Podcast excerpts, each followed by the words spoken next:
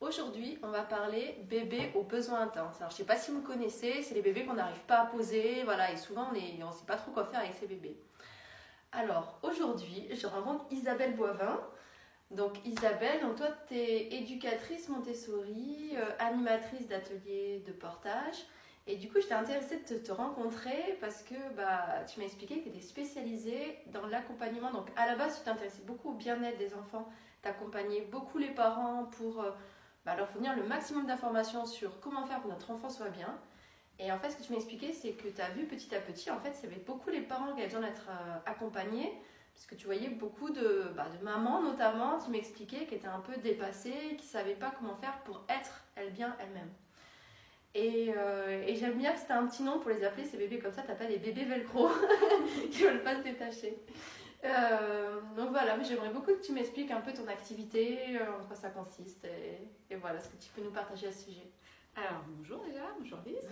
et euh, bien, la, la, méthode que, que je propose actuellement, en fait, elle est basée sur ce que moi j'ai pu vivre aussi, puisque forcément j'en ai eu un aussi, mm. voire deux, puisque mon aîné n'avait pas été bébé aux besoins intenses, mais enfant aux besoins intenses, donc c'est pas mal aussi. Euh, et du coup, bah, j'ai eu euh, plein de petites astuces. Et puis, euh, à force de se former en parentalité et de connaître des personnes, des techniques avec les neurosciences affectives, tout ce qui se, toutes les avancées qu'il y a actuellement, bah, j'ai pu mettre en place en fait des, petits outils comme ça, que ce soit basé sur la communication, sur la, la gestuelle, le portage, donc forcément. Euh, l'aménagement de l'espace, enfin tout un tas de choses qui, qui peut euh, influer sur le bien-être, comme le mal-être du bébé, et du coup, ben, ça influe aussi directement sur la maman.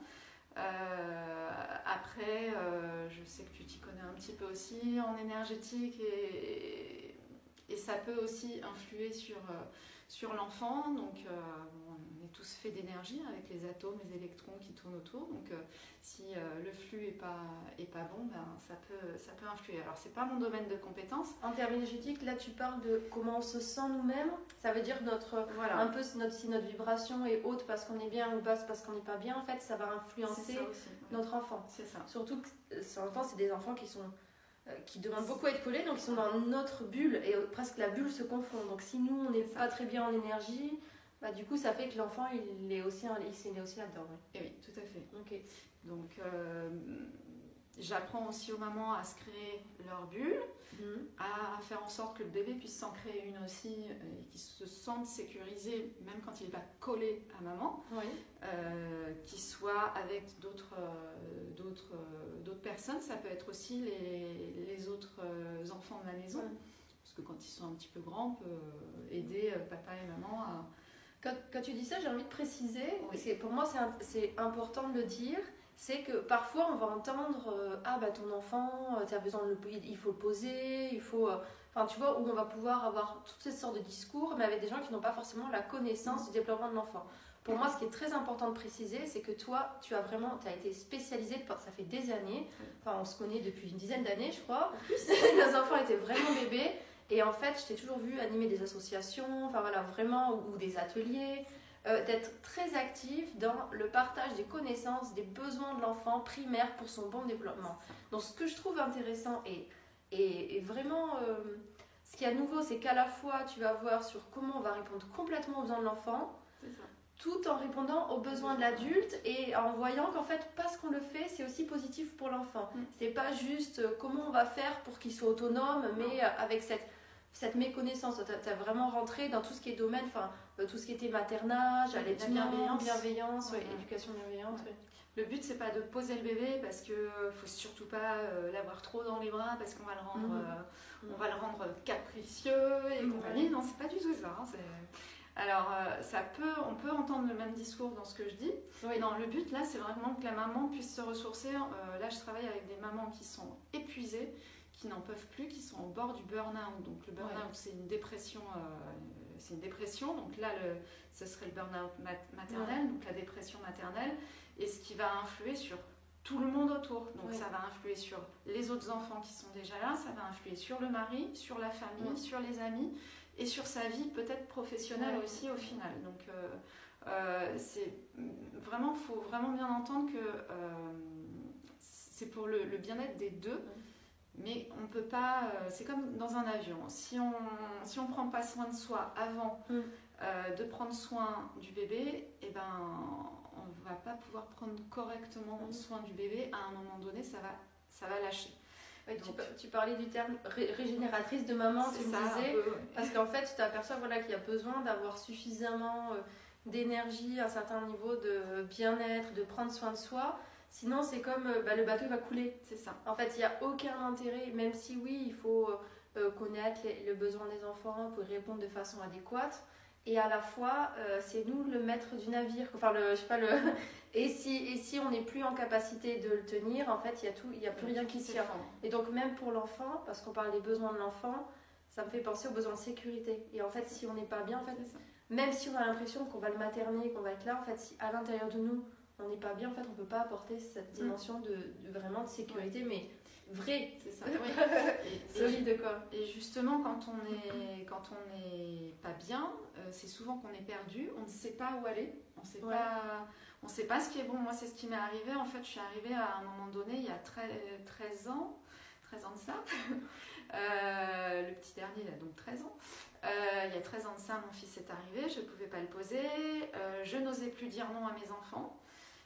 Parce que j'entendais dire qu'il bah, il fallait pas leur dire non et j'étais perdue parce que moi j'avais besoin d'autre chose mm que mes enfants seulement. C'est la pyramide de Maslow, on a des besoins, mais euh, à part le besoin de sécurité, euh, euh, je les ai plus en tête là comme ça, mais il y a aussi le besoin de se réaliser. Et, et, si on trouve pas ça, bah, bah, bah et même, je veux dire, le premier, c'est les besoins physiologiques. Ah et en fait, parfois, quand on a ce genre de, d'enfants-là, enfin, je veux dire, moi aussi, pour avoir vécu ça, en fait, juste les besoins physiologiques de base, de manger, dormir, se laver des fois, ça devient compliqué répondre. Ça. Veut dire souvent, on, euh, après il y a tout ce qui est besoin d'appartenance, ça, mais en fait souvent la difficulté c'est que nos besoins de base ne sont plus euh, ne sont plus comblés. Moi je sais à cette époque, voilà, quand mes enfants étaient petits et quand je me trouvais dans cette situation, j'avais un peu l'impression que ma barre de, de, ce que je peux donner était en négatif. Mm. Et qu'à un moment, alors au début c'est un peu parce que on est, souvent on est des mamans qui ont des valeurs, il y a un côté de militantisme, ça. tu vois, et puis en même temps, on voit que on, commence à être en moins. Et après, bah, au bout d'un moment, on n'a plus rien à donner. Ça, tu dis, on est proche du burn-out maternel. Et on veut être parfaite. On veut, euh, on a cette idée-là qu'il ne faut pas dire le mot, euh, le mot méchant, il ne faut pas dire, il faut pas s'énerver, il ne faut pas taper, mm. il ne faut pas ceci, il ne faut pas, faut pas, faut pas. Et au, final, le faut pas, ben, on bascule dans, dans tout l'inverse de ce qu'on voulait. On n'arrive plus justement à contrôler parce qu'on n'a plus ses besoins physiologiques de base. Euh, au final, c'est la porte ouverte à faire l'inverse parce que ah, euh, voilà où on est là, je veux pas m'énerver et tout ça, et puis on est tellement en non-respect de nous-mêmes et de nos besoins physiologiques qu'on finit par s'énerver. On peut arriver jusqu'à euh, frapper euh, vraiment son enfant. Et euh, moi, j'ai été dans ce cas-là où j'avais personne d'autre pour m'aider. J'étais vraiment seule. J'avais même un ex-mari qui faisait tout l'inverse de ce qu'il fallait. et j'ai été dans le cas où à un moment donné, j'ai pété les plombs contre mes enfants. Et ça m'a fait peur de me voir comme ça. Et, il a fallu que j'arrive à, réagir, mais toute seule, sans aide de, de nulle part. Et c'est très difficile. Et on s'en veut après. Heureusement, il y a dans les réactions suivies. On dit attaque, fuite, inhibition. Ça veut dire bah, soit. Euh, enfin, voilà, soit. Là, il fallait que je. je en fuite, ça veut dire tu peux être, euh, faire la fuite, dans, ne pas être dans le moment présent. Finalement, tu trouves d'autres choses pour euh, t'évader. je sais pas, aller sur l'ordi. Enfin, tu vois, le, fait de ne pas être là, soit tu vas être en colère ou autre, et puis il y a la partie où tu peux être aussi l'inhibition, ça peut être la partie dépressive de je sais plus quoi faire et je suis complètement. Euh, et quand on sait plus quoi faire, on peut s'en prendre à l'enfant qui est là euh, parce que. Bah, Ou à soi-même en fait, on peut soit se retourner en se disant je suis nulle, je suis là, j'y arrive pas. Mais en faisant ça, on peut aussi euh, du coup faire. Et là, passer à l'acte envers l'enfant alors que c'est pas du tout notre intention. forcément, l'enfant on l'aime, mais on a besoin à un moment donné de pouvoir se reposer, pouvoir manger juste avoir deux minutes de tranquille euh, sans hurlement euh, dans une pièce. Enfin voilà. Euh, Donc toi, tu apportes cette expertise de bien connaître ces enfants-là, leurs besoins, parce que bien connaître les enfants en fait. Voilà. Et, de façon générale. Parce qu'il n'y a pas ces enfants-là. On a tous des, les bébés. De toute façon, vous ne trouverez jamais le même. Baby, c'est bébé aux besoins bébé intenses. aux besoins intenses, les bébés velcro, euh, enfin, euh, quel que soit le nom. À partir du moment où vous, vous êtes en, en survie par rapport à votre enfant, c'est qu'il y a un, un souci. Oui, et là, je peux intervenir et, Surtout et que nos besoins ne sont pas comblés. Peu importe qu'ils soient besoins intenses ou pas, Mais voilà, y a une alerte qui dit euh, voilà. tu, Moi, j'en peux pas soin de toi. Oui. Moi, j'en peux plus. C'est tout. On a tous des niveaux de tolérance qui sont complètement différents. Et il y a des mamans ou des, des parents qui vont arriver à tolérer plein de trucs de manière euh, tout à fait euh, normale et pas du tout. enfin, Ça leur coûte. Ouais, voilà, sans que ça leur coûte. Et il y a d'autres parents pour, euh, pour qui euh, le quart de, de ce que eux vivent, ça serait intolérable. Quoi. Mm. Donc, il bah, faut arriver à faire la part des choses et, et se connaître soi, connaître les besoins de son bébé et arriver à arriver au milieu et à faire un mix des deux pour que tout le monde soit content. Oui, il y aura des frustrations, mais la frustration n'est pas négative à l'enfant. Au contraire, c'est ce qui l'a fait Mm. grandir, mais il faut qu'elle soit expliquée. Et oui. Et à la fois, c'est- marrant parce que du coup, là, euh, co- comme je disais, en fait, on se connaît depuis que nos enfants sont tout petits. Et je pense qu'on aurait été les deux à dire à ce moment-là non, mais la frustration, c'est vraiment pas bon. Sauf qu'entre-temps, nos enfants ont grandi. Aujourd'hui, on a des ados. Et, et à la fois, on a pu se rendre compte, c'est aussi ça. Aujourd'hui, il y a aussi des travers de l'éducation bienveillante. Ça veut pas dire que c'est ça forcément qui est véhiculé, c'est pourquoi on y va et qu'est-ce qu'on en fait. Et on a pu, pu s'apercevoir toutes les deux que finalement, d'avoir essayé au maximum d'éviter la frustration de nos enfants, eh ben en fait, c'est pas si facile pour eux. En fait, c'est pas évident pour eux. Et quand ils commencent à grandir, ben, ça commence à arriver un peu plus dans leur vie et ils, ils savent pas forcément euh, quoi en faire. Donc, euh, c'est à la fois. Parce que j'aime beaucoup le fait que tu aies vraiment ce connaissance des bébés. Tu vas pas dire des choses euh, complètement à côté de la plaque. et que- Donc, euh, je me sers de la méthode euh, LOXI euh, qui a été euh, établie par Amy Pickler à peu près en même temps que, que Maria Montessori. Et donc avec ces deux méthodes-là, ces deux philosophies-là, on arrive à, à avoir des choses qui sont extraordinaires et qui sont validées C'est actuellement quoi par la, les... mé- la méthode LOXI alors? Il parle, il parle de quoi? Alors, attends, je finis juste ma phrase. Elles sont validées donc par les neurosciences affectives actuelles, les deux méthodes. Donc, il y a la euh, l'oxy, en fait, c'est la motricité libre. C'est-à-dire qu'on ne va pas forcer l'enfant à prendre une position qu'il n'est pas capable de prendre par lui-même. On ne va pas l'asseoir s'il n'est pas capable lui-même de se mettre assis. Ok. Parce que On va générer des envies et des besoins de sa part qui ne sont pas présentes et il n'est pas forcément prêt à prendre cette, euh, cette posture-là. Ça peut avoir des conséquences après euh, au, niveau euh, euh, des nerfs, c'est-à-dire qu'on peut coincer des nerfs. Alors là, je, je- j'envoie les trucs euh, à l'extrême. hein. Ouais. Là, je suis extrémiste au possible, mais ça arrive. C'est-à-dire qu'on porte mal un bébé, on, euh, on lui fait prendre des postures euh, euh, qui sont mauvaises, on l'empêche de faire du quatre pattes ou euh, euh, que sais-je encore, ou on le met assis alors qu'il ne devrait pas être assis. Mhm. Et ben on va venir, euh, euh, on va intervenir en fait dans sa motricité euh, naturelle et on va casser son schéma de développement naturel. D'accord. Et l'être humain est très fort pour ça, c'est intervenir dans le naturel et en fait il, il met le chaos et euh, pour pas être vulgaire et, euh, et en fait ça, ça déforme tout ce qui devrait se passer naturellement. Donc, euh, donc donc toi, tu apportes cette conscience du Voilà, et développement je de le l'enfant pour qu'on sache voilà. Euh, ben, les choses à pas faire aussi Voilà. pour qu'ils se développent Pourquoi de la façon la plus naturelle, physiologique possible. Bah, C'est par exemple, euh, la- la- pour exemple euh, précis, c'est le, le truc dans lequel on met les bébés. Je, Trotteur le, euh, c'est vraiment là où il est en suspension. Le Ouais. trotteur, des fois, tu peux Ah. le- tu peux, euh, tu peux Les l'utiliser. Yupala. Oui, voilà, le Yupala. le Yupala, maintenant, les, les, euh, les médecins, le- le- tous les pédiatres Ouais. le, le déconseillent complètement. Ouais. Ça part de ça. de- D'accord. De, ces, euh, Mhm. ces travaux-là. Et, et, euh, et pareil, les interactions avec le bébé, euh, comment on le touche, comment on le change, comment... Il y a plein de trucs qu'on ne sait pas et on ne connaît pas les conséquences que ça a et on peut déclencher des pleurs bê- bêtement, mais tellement bêtement que euh, moi je trouve ça vraiment dommage de se passer de ces connaissances-là. D'accord. Tu veux dire que parfois les il y a des bébés où- qui vont pleurer, où on ne sait pas justement, on est toujours en train de se demander, les prendre, on ne sait pas ce qu'il y a, et en fait ça peut venir d'une façon incohérente, enfin de pas adapter les attraper. Ben, parce que ça va les gêner, ça va les mettre en inconfort. Euh, ils vont peut-être aussi être frustrés de ne pas pouvoir participer parce qu'on va les mettre dans un état de passivité.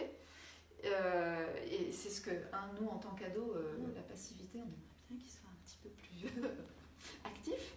Et en fait, on leur a appris à être passifs dès, la, dès la petite enfance. D'accord. On continue sur ce schéma-là. Il ne faut pas s'étonner quand on trimballe ses enfants en poussette à chaque fois qu'on sort et, tout le temps et en permanence d'avoir des enfants qui ne veulent pas à l'adolescence aller marcher plus de 5 minutes. Quoi. C'est, à un moment donné, il euh, faut être logique. Quoi. Donc, euh, euh, et même dans la manière de les tenir et de les porter, on peut les rendre passifs. D'accord. Donc voilà, j'interviens sur tous ces champs-là. Il y a aussi la communication, il y a, il y a plein, plein, plein de... D'accord. Donc à la fois, il y a des outils pour répondre à leurs besoins parce qu'en fait, ça, ça peut créer euh, les pleurs, parce qu'au final, quand on parle de bébé aux besoins intenses, souvent c'est, souvent c'est surtout on est déconcerté par les pleurs. Et en fait, on les prend parce que quand on les pose, ils pleurent. Et c'est ça.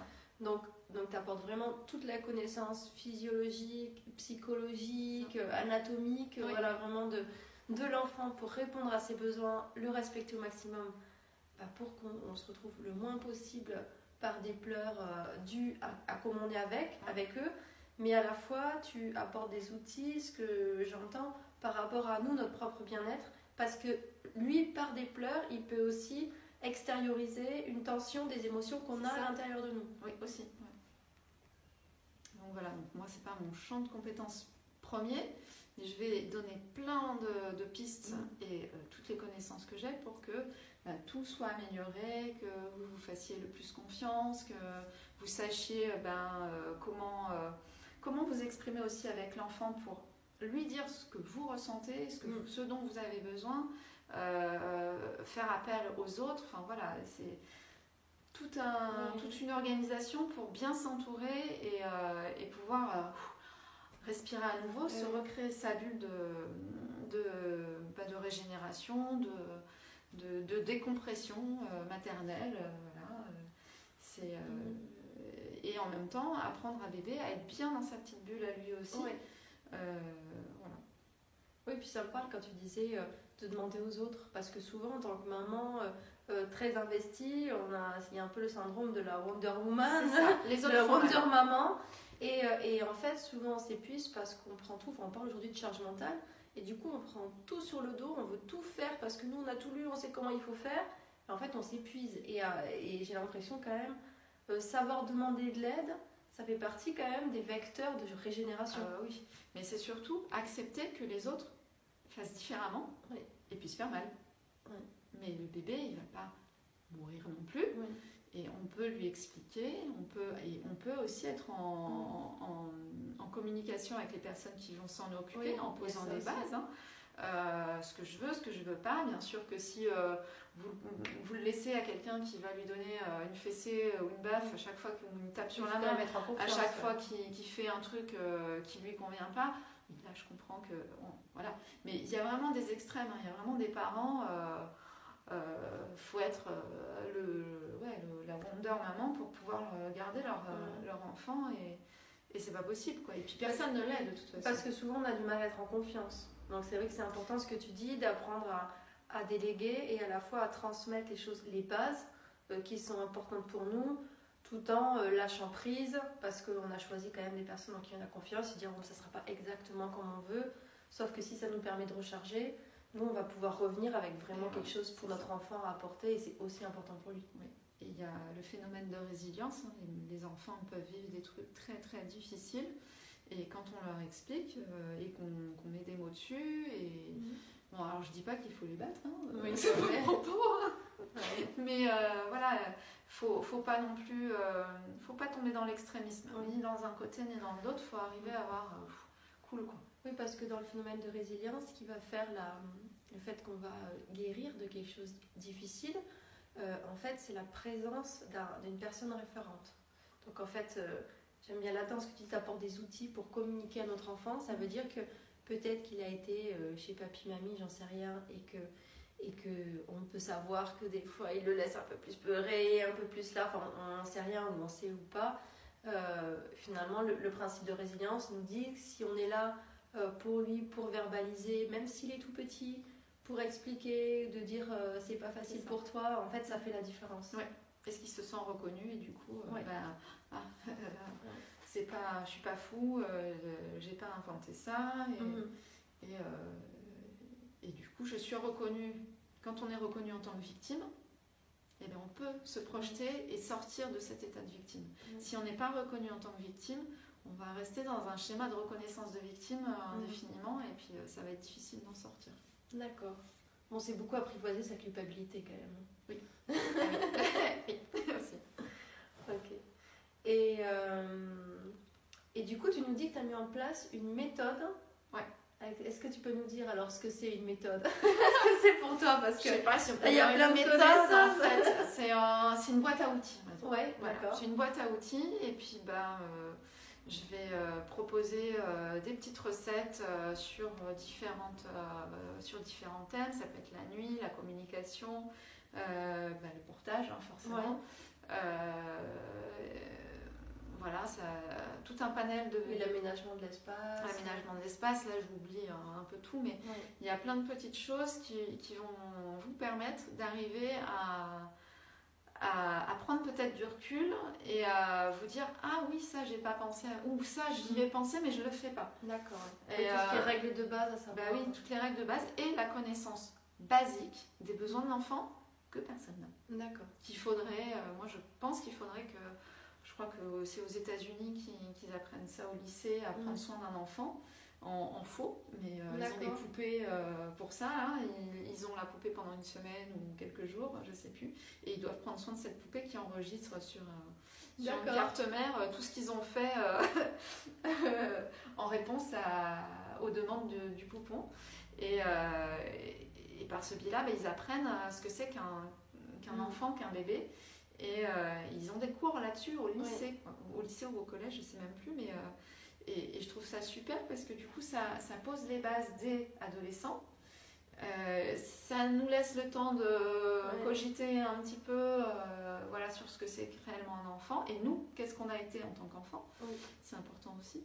Et, et, de, et de pouvoir partir sur de bonnes bases en tant que parents quand ça nous arrive.